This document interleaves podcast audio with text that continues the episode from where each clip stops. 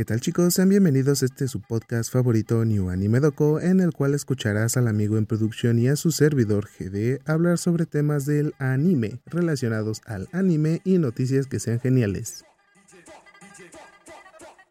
Con música retro de fondo. Hola chicos, ¿cómo están? Esperamos que se le estén pasando bien y que eh, la espera para un nuevo episodio de este su podcast favorito New Anime Doco haya valido la pena, ya que hemos tenido algunas complicaciones, tanto personales como de trabajo, como de internet, como siempre aquí servidor. En esta ocasión nos encontramos con el camarada en production y su servidor GD. Hablan un tema que a muchos les interesa prácticamente porque vamos a estar hablando de lo que es las experiencias con eh, lo que son aplicaciones de anime. Esto abarcando lo que es el anime traído a nosotros al Latinoamérica de forma legal, por, por aplicaciones o, plataformas legales y anime de forma ilegal. ¿Esto a qué se debe? A utilizar páginas de terceros que no tengan los derechos de esas obras. Bueno, ¿tú qué opinas de que en la actualidad haya un auge de, plataformas de anime ilegal en, en producción? Bueno, diría por la por ay, ¿cómo se dice esta palabra? Lo, ah, en pocas palabras el dinero, ya que hay, alguna, hay algunas personas como yo que no pueden pagar servicios mensuales. Y también diría porque son más accesibles. Eh, sí, en efecto. Bueno, en efecto, creo que en la actualidad, más bien desde hace algunos años atrás, desde que se empezó a popularizar el anime antes de esta pandemia, eh, la mayoría de los eh, de, las personas que les gusta el anime o que nos gusta el anime recurrimos a, de momento o antes eh, a buscar anime en plataformas X en cómo se llama en, la web en Google en, en, cualquier con tal de ver esa esa obra. Por ejemplo aquí en México anteriormente ibas al mercado o al tianguis a comprar tus temporadas de anime, todas eh, relativamente en algunas ocasiones feas, en una bolsita y, con baja calidad y eso te dejaba con una sensación de pagué unos 10 pesos por esto pues no está tan mal.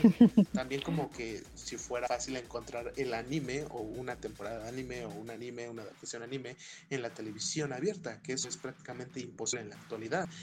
También en, en los últimos años prácticamente, en el, en el, ¿cómo se llama?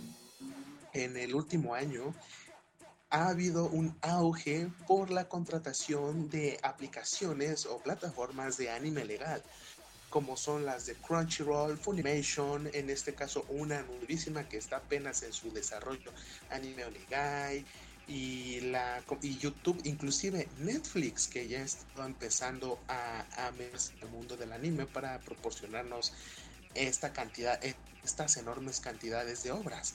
Bueno, empezamos con algo sencillo, pero que a todos les debe de interesar, ya que los derechos de autor son los que rigen actualmente eh, la distribución de anime en Japón y que está ligada al querer deshacerse, eliminar toda la competencia. ¿A qué me refiero con esta competencia? A aplicaciones o a distribuidores ilegales de anime en todo el mundo.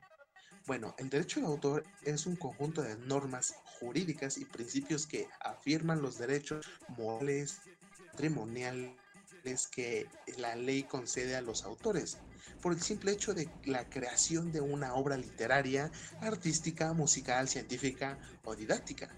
Es este publicada o este, este algo inédito esta obra o estas obras.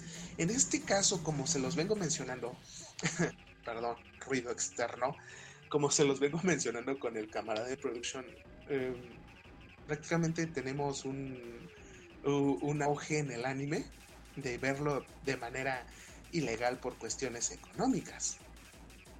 Está bien que en algunas aplicaciones haya, haya promociones momentáneas de tres meses por, no sé, 80 pesos o no sé cuánto sería peso chileno, pero estaría bien en eso, ¿verdad? Bueno, en este caso ahora vamos con la piratería con una definición random sacada de nuestro amigo Wikipedia que nos ayuda en todas las tareas de la escuela. Wikipedia siempre confiable en todo el podcast. Exactamente, mira, como por ejemplo esto, la piratería en línea es la práctica de descarga o distribución de contenido protegido por derechos de autor, lo que mencionábamos anteriormente, digitalmente sin permiso como música o en este caso o en otros casos softwares que vamos a hablar en este caso de aplicaciones. Bueno, en la actualidad hay dos aplicaciones, más bien tres,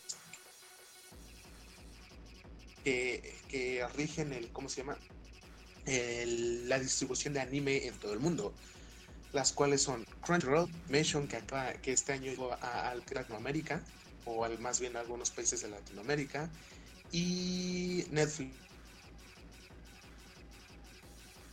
que está empezando, empezando a meter más series anime, más producciones anime. Estas plataformas, aparte de que tienen un catálogo algo limitado, te proporcionan anime legal. En este caso, te proporcionan en algunas ocasiones lo que es el doblaje de cierta obra, eh, todo el contenido, todas las temporadas en una, en la misma eh, aplicación o en la misma plataforma. Ahora, ¿qué pasa con estas, con estas plataformas? Pues no todos somos eh, acreedores a, entrar a estas plataformas. Y a lo que recurrimos es a ver, eh, o, a ver la manera de encontrar o ver este material en, ¿cómo se llama? En otra plataforma de forma ilícita, de forma, ¿cómo se, cómo se diría? Eh, ¿Ilegal? Legalmente. En este caso, ajá, ilegal, anime ilegal. O sea, Vemos anime ilegal en cualquier lado. Ah, sí, cierto, ahorita que me estoy acordando. Hoy hubo, o a la hora que estamos grabando esto, eh, en, la televisión por cable, mega cable que me ha quedado mal con el internet últimamente. Hay temporada del anime y se cae de Overlord, que empezó desde las once y media. y apenas me estoy acordando, no puede ser. Madre, ya quiero ir allá, México, me dan ganas de ir. Lo digo porque hay, hay, demasiada curiosidad por allá. Anime si se caes, las galletas troyanas que están promocionando con waifus, especialmente un post que pusieron a mi querida Megumin. Es, en efecto, o sea, aquí eh, así primero es México y ya después el mundo. Pero ahora sí, y pues en este caso vamos a hablar, ahora sí, porque creo que ya nos revolvimos demasiado de lo que son experiencias con plataformas legales y plataformas ilegales. Las plataformas ilegales son las que puedes encontrar en, cualquier plataforma de, búsqueda, un cualquier buscador de internet. En este caso, unas más grandes que este año fue X Anime y otra de las plataformas relativamente grandes en Latinoamérica que nos traían anime a nuestro idioma, subtitulado a nuestro idioma, es em, JK Anime, esa página extinta que posteriormente tuvo una aplicación que también eh, se extinguió o que rara vez puedes llegar a ver en un teléfono celular porque ya está muy desfasada. Bueno, ¿qué experiencia has tenido con las plataformas legales en producción como la plataforma que me dices de Crunchyroll? Las plataformas legales, ¿cierto? O las Sí, legales, la de Crunchyroll, la que tienes eh, instalada. Va, bueno, tenía instalado en el otro celular, ya que en el nuevo que tengo aún no lo instalo. A no ser de que el jefe haga, ya sabes, no puede decirlo por temas de derechos de autor. Así te pueden, eh, te pueden meter a la cárcel. Pero volviendo al tema. La verdad es que Crunchyroll para mí Sí, tiene una lista de animes que ya hemos mencionado, como que creo que está Kobayashi, Kobayashi-san, creo que está. Estaba Recero. Cuando suba obviamente va a estar, obviamente. ¿Qué más? Mm, el anime de Nagatoro creo que sí, creo, creo que era también aparecía por ahí. No me acuerdo nada más, es que guardaban algún, yo guardaba algunos animes en la lista por ahí, en Crunchyroll. Y esa es la única que me acuerdo hasta ahora. Pero ¿qué te parecía el diseño de la aplicación, el diseño de la plataforma, la cantidad de, de, ¿cómo se llama?, de animes que tenía, el repertorio de animes que tenía. Y llegado al punto, ¿qué te parecía eh, el anime ya con un doblaje al español latino? Bueno, digamos que la interfaz y todo de Crunchyroll para mí está bien. Me parece una interfaz bastante amigable, la verdad. Desde que se actualizó, porque viendo de viendo el, Crunchyroll de hoy en día, sí que cambió un poco lo que es la interfaz móvil, ya que antes era distinto. Y con respecto a los animes doblados en español, la verdad, a mí, digamos, digamos que a mí no me interesan tanto los, los animes doblados, pero el único anime doblado que vi en Crunchy ha sido obviamente Konosuba, fue el único anime doblado que he visto, porque en Facebook, la verdad, he visto, desde que terminé de ver el anime en japonés, estuve viendo por, por grupos y, grupos y páginas de Facebook que por alguna razón ponían la versión doblada en vez de la versión subtitulada. Y ahí como que, ay, güey, tiene, tiene una versión doblada con eso, no sabía, debería buscar eso. Y al final, ahí vi como que era exclusivo de Crunchyroll. Que la verdad no fue, no fue tan sencillo verlo Así, pero igual logré encontrarlo por una manera, por una manera ilegal, por así decirlo. Espero que no me maten. pero la verdad es que el doblaje de Konosuba en español latino me... Esta es, mi, esta es mi opinión. El doblaje de Konosuba en español latino para mí fue como 50-50. Como que me gustó, me gustó y a la vez no. ya que la verdad es que para mí los animes doblados, en mi opinión, no es casi lo mismo que en japonés, porque en japonés he visto que como que me han dicho que en japonés hay como más, expresiones y todo eso, y mientras que en español, no sé, no sé cómo explicarlo, como por ejemplo con Omega vino esa más explosiva. En japonés suena suena mejor que en que en, en latino, en mi sincera opinión. Ya, la verdad no sé qué más decir sobre eso. ¿Algo que tengas que decir, Gerardo Sama? Pues de antemano yo no he, ¿cómo se llama la, aplicación de Crunchyroll? Tampoco su opción web, su plataforma web. Siento que el, el, ¿cómo se llama? El repertorio de sus animes, eh, a lo mejor sí tiene un gran repertorio, pero son animes muy, muy conocidos y que tienen la fama de ser los más populares ejemplos One Piece, Naruto, Dragon Ball, Konosuba que se volvió famoso, Recero, otro que sería Bleach, etcétera, y, etcétera. Y muy, y muy famoso se está volviendo Konosuba, porque me están saliendo de más, de repente me están saliendo como TikToks por Facebook.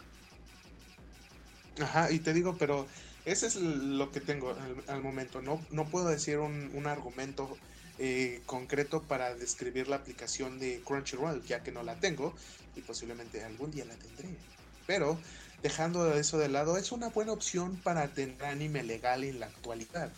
Sí, aquí en México no sé de cuánto está la, la suscripción mensual, creo que está como 100 pesos, 150 pesos, pero eso sí lo, pongo en criterio de cada quien porque no estoy muy seguro, estoy al tanto del precio de esta plataforma. Ahora, la plataforma, la siguiente plataforma de la que yo puedo argumentar algo es la plataforma de Funimation. La versión web está pulida, tiene un diseño bonito y todo. Lo único malo es que no tiene un gran repertorio aún. O sea, sí hay animes de temporada y todo eso, pero como que les hace falta eh, tener un repertorio de animes de, tanto de antaño, tanto de contemporáneos populares en la o sea, nos avientan animes que eh, entre comillas van a ser famosos o van teniendo un buen desarrollo en su país de origen. Ahora, otra eh, plataforma que de la que he hablado, bueno, de la que hablé anteriormente cuando estaba solito, espera, espera que quiere que perdón por la interrupción, pero quiero decir esto de Crunchyroll que recién busqué por aquí.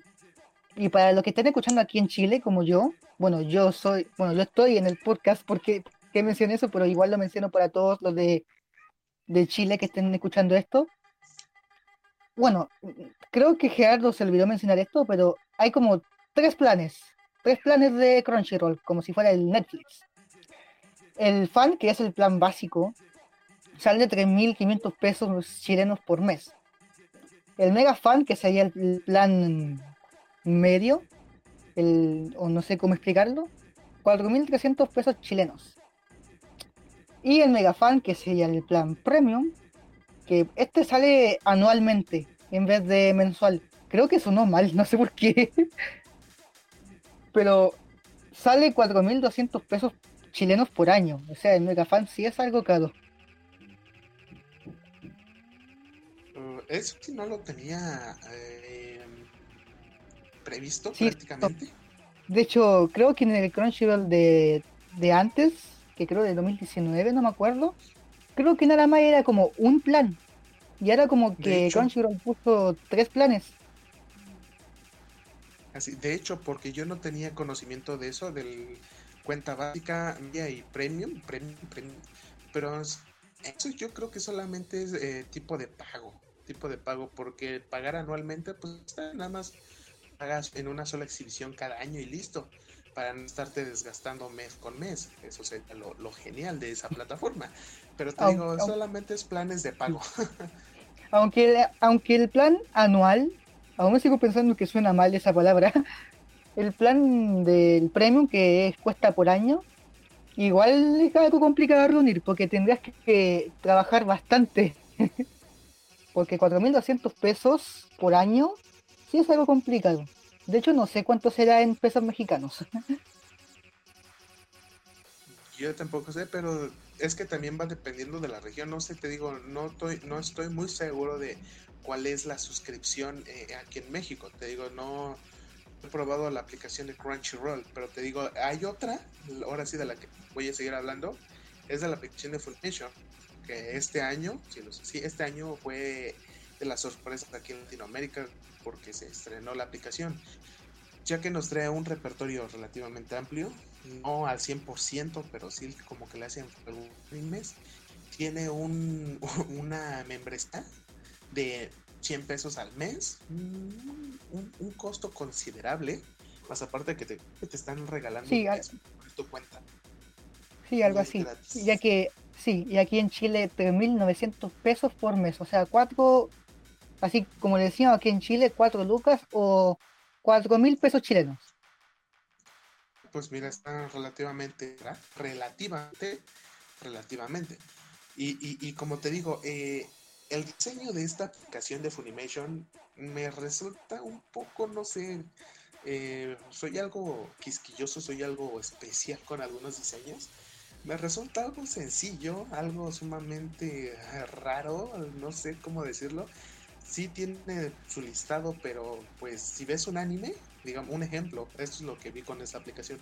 Si ves un anime y te lo terminas, pues está bien, llegas al episodio 5 y vuelves y vas a empezar otro, llegas al episodio 3 y la, la, de, ¿cómo se llama? De ver el siguiente capítulo, en lugar de ver el que querías, te manda a otro que estabas viendo y te quedas de como que ver el anterior y tú, ah, te vas al que estabas viendo y querías el otro. Bueno, ese es un, un punto malo que a mí me, me, un poco. El diseño en la aplicación de teléfono sí no me gustó para nada, para nada, para nada pero en sí es, una, es otra de las mejores alternativas por precio para tener eh, en tu repertorio de aplicaciones de anime legal. Ahora, otra de las aplicaciones que probé en inicios de año y finales fue la aplicación que va creciendo poco a poco. Obviamente, esta aplicación es eh, original de Latinoamérica, va creciendo poco a poco, les digo. Se llama Anime, Anime Onegai que mm, no tiene muchos eh, títulos, muchos títulos recientes. Tiene Perdona por, Perdona por la interrupción, pero creo, recién viendo que tiene Funimation y así verdad hay algunos animes curiosos que sí, que sí están por aquí, como por ejemplo Absolute Duo, que, sale por aquí. Y creo que algún día lo probaría para ver, para revisar qué onda. Sí, puedes probar los que esté, pero bueno, eso ya lo dejamos después para ver un, listado. Y como Sí, les que creo, decía, que creo que, que creo que me estoy enredando por demasiado relleno. Sí, y les decía, eh, el anime de el anime, eh, la aplicación de Anime Onegai es una plataforma reciente, nueva. Eh, he llegado a conocer algunas cosillas, algo mm, que sí te, que te sacan de, de onda y todo eso, te generan dudas, pero eso ya es muy aparte. Ahora, como les mencionaba, el contenido es muy limitado. Eh, hay, hay animes que sí valen a ver, hay otros que te dices, ¿por qué está esto aquí? Pero pues como es una aplicación reciente y que trata de, de- de traernos anime legal, pues está bien para los que vamos inici- van iniciando en el mundo para ir checando animes eh, viejitos, animes clásicos, que prácticamente son más viejitos, algo conocidos fueron un- en su, su tiempo. Y ahora, ahora vamos a pasar de, de- tema de, de lo legal a lo ilegal, porque ustedes saben, todos hemos probado a la vida. ¿Por qué? Pues porque se nos hace fácil y porque actualmente pues, eh, hasta cierto punto no se está regulando bien. Y la- también por eh, temas económicos. Ah, también por temas económicos. Es, es, es simple eso, por temas económicos. Más aparte de que eh, hasta cierto punto en las plataformas ilegales, eh, puedo decirlo así abiertamente, hay un repertorio enorme, enorme, enorme, enorme de animes, no importando que sean famosos, que no sean famosos, que sean de 100 capítulos y más, que sean solamente de 12, o sea, hay una variedad, extensa variedad que sinceramente se aplaude, que, es lo raro, que se aplaude eso de que tengan variedad, pero lo malo es que estás incurriendo en la ilegalidad. Y eso pues, no, nos afecta demasiado, más que nada, nos- hasta el momento no tenemos un, una, ¿cómo se llama? Un castigo por eso, hasta el momento. Pero va a llegar el momento en el que sí ya no nos castiguen. Y tremenda voz dramática que se, se la rifó el Gerardo Sama. Algo así, ah, algo mejor esfuerzo. Y bueno, en estas aplicaciones, plataformas ilegales existen dos enormes, son prácticamente existieron. Una que se año, como se los mencionaba ahí hace rato, la de Kiss Anime, que fue una plataforma cerrada eh, a de este año por acciones legales y que prácticamente también en, las redes sociales de Kiss Anime mencionaban de que se cerraban los servidores y cuestiones así. Inclusive que en otras eh, cuentas de, de Facebook, de páginas de memes, de, de contenido de anime, hacían referencia a este cierre. Otra de las plataformas que es viejísima aquí en Latinoamérica, o me imagino que aquí en México, es la aplicación y plataforma de JK Anime, que nos traía demasiado contenido y que prácticamente, puedo decirlo, se complica un poco entrar a la página, porque no, no, no entré a la página, pero para entrar yo supongo que sí tenías algún problema ya en los últimos momentos de, de- de esa plataforma. Y en la aplicación la fue relativamente muy difícil eh, conseguir esta aplicación. Yo la quise conseguir cuando estaba en prepa y fue muy difícil, no la conseguía. es. Necesitabas que alguien te mandara un link para que la pa- para que la pudieses descargar y nunca, nunca la utilicé. nunca. Yo la verdad JK Anime lo conocí desde hace varios años, desde yo cuando era chiquitito, cuando mi madre, o como se diga allá en México, la... Sí, la madre, que yo lo quise variar por, por los... ¿Ya me entiendes? Por comedia. Y mi mamá, mi mamá veía cada rato One Piece en JK Anime. Santa madre de Dios, tu mamá es culta. Es muy culta. De hecho, Wow. Recién, recién puse aquí JK Anime en la barra de Google y salió Supersónico de Animation. Creo que al parecer vi el anime de Supersónico por ahí. Oh, genial, mira, al menos eh, relativamente tu mamá sabe del anime y sabe de alguna de esa plataforma. Bueno, no se sabía que era ilegal, pero actualmente ya se sabe que fue ilegal, ilegal y que pues, cabida hace algunos años, o yo prácticamente ya hace, hace unos 10 años prácticamente. sí, me acuerdo porque yo estaba saliendo de, de secundaria cuando empezaba a, volver a ver anime. Pero sí te digo, es, es, cuestión de perspectiva en algunos momentos de que por, por situaciones económicas o que si tengas puedas elegir entre ver eh, en qué plataforma o aplicación ver anime. Hmm. Y también por cuestiones de repertorio. Sí. Otra cosa que esto no tiene nada que ver con páginas y aplicaciones, pero aquí en Latinoamérica, o por lo menos aquí en Chile, también he, también he visto que también compramos hace tiempo discos DVD de animes. No sé si, no sé si tú igual hacías eso hace tiempo, pero mi mamá compraba hace muchísimos, pero muchísimos DVDs de anime. De hecho, también mi, papá también lo hacía. Pues sí, prácticamente aquí en México la mayoría de mis amigos tenían su repertorio de, de DVDs de anime que iban al tianguis a comprar o otros iban a la llamada Friki Plaza a comprar su, su contenido supuestamente ilegal, pero sabemos que es cierto.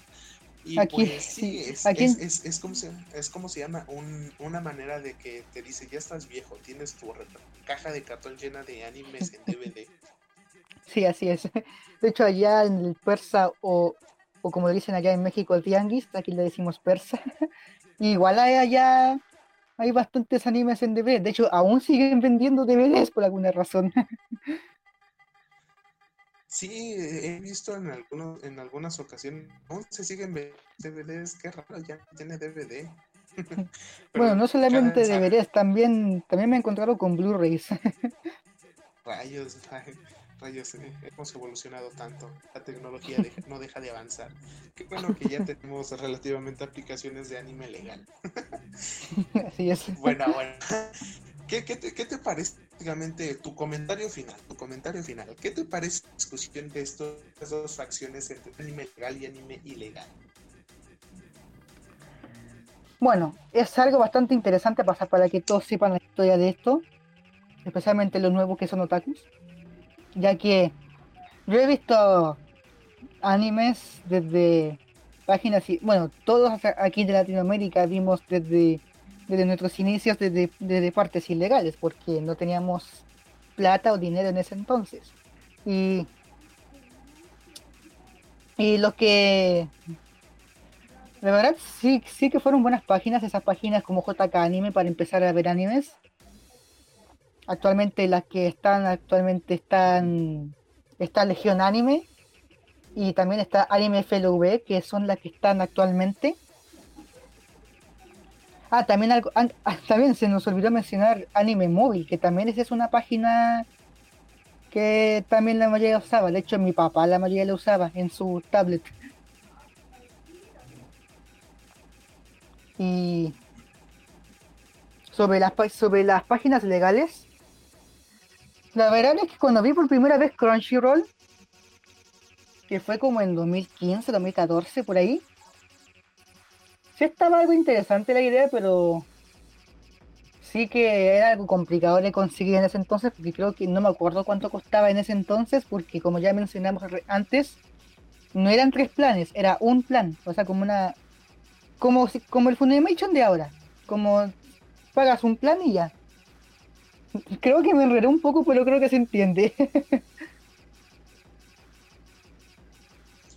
Pues sí, sí, sí, sí te enredaste un poco, pero sí se entendió. Más bien, ellos los van a entender. y, ahora mi comentario final es que pues prácticamente hay una lucha que hasta cierto punto o hasta cierto día se va a acabar. Sí, hay una lucha que hasta cierto punto o hasta cierto día se va a acabar porque lo legal en algún momento va a ser obligatorio y vamos a tener que dejar de ver toda esa cuestión de de anime, de, obviamente que nos meten un texto de, publicidad para que se logre mantener a pie. Ahora, es bueno que se acabe eh, el anime legal, hasta cierto punto sí, porque en otro punto, que es muy pequeñito, eh, hasta cierto punto la ilegalidad sirve como, eh, bueno, yo lo veo así, yo lo veo así, sirve como medio de gratis de publicidad gratis, o sea, llega a más personas y si lo quieres volver a ver y quieres y tienes la solvencia económica, pues cosas que son legales, o sea, va, a haber más, hasta cierto punto va a haber más eh, para el anime legal. Ahora, el anime legal, sí o sí ya lo tenemos que empezar a ver. Sí o sí, para que de este lado del mundo nos empiecen a traer más contenido, más eh, repertorio, más títulos de anime y no solamente se queden en Japón. Para que ese, este mundo prácticamente esta subcultura que se, generó desde hace mucho crezca más y crezca de una forma y que nos bullying o que nosotros no nos hagamos bullying a nosotros mismos algo así algo así chavos